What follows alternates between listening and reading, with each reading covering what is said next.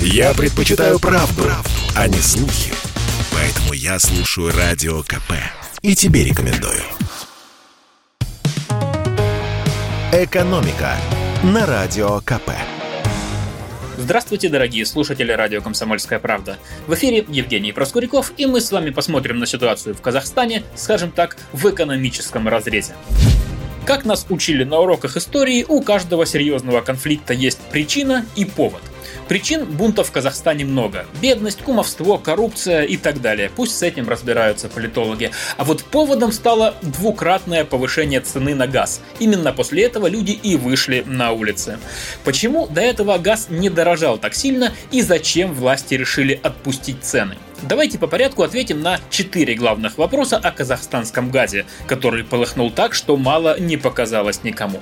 Итак, вопрос один. Какой была стоимость газа раньше? Дело в том, что цену на сжиженный углеводородный газ в Казахстане много лет регулировало государство.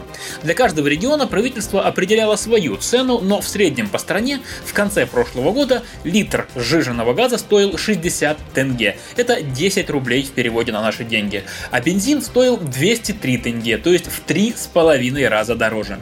Газ в Казахстане оставался чуть ли не самым дешевым в мире, а власти платили производителям субсидии, чтобы они не торговали им себе в убыток. И, можно сказать, в какой-то мере власти даже разбаловали автомобилистов, ведь даже дорогие машины состоятельные казахстанцы переводят на газ. Не меньше половины машин в Казахстане сейчас ездят именно на газе. Вопрос номер два. Почему правительство отменило регулирование?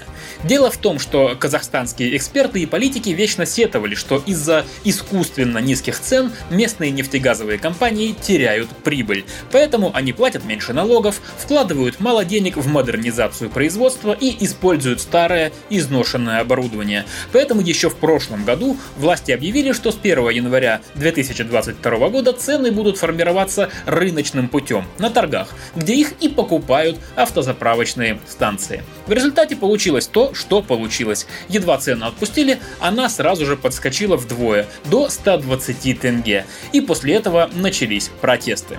Вопрос третий. 120 тенге за литр топлива – это много или мало?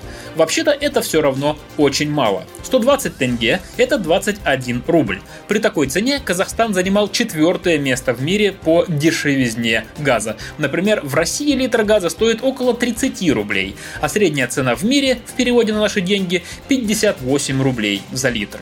Но все равно, как ни крути, рост в два раза за один день – это сильно.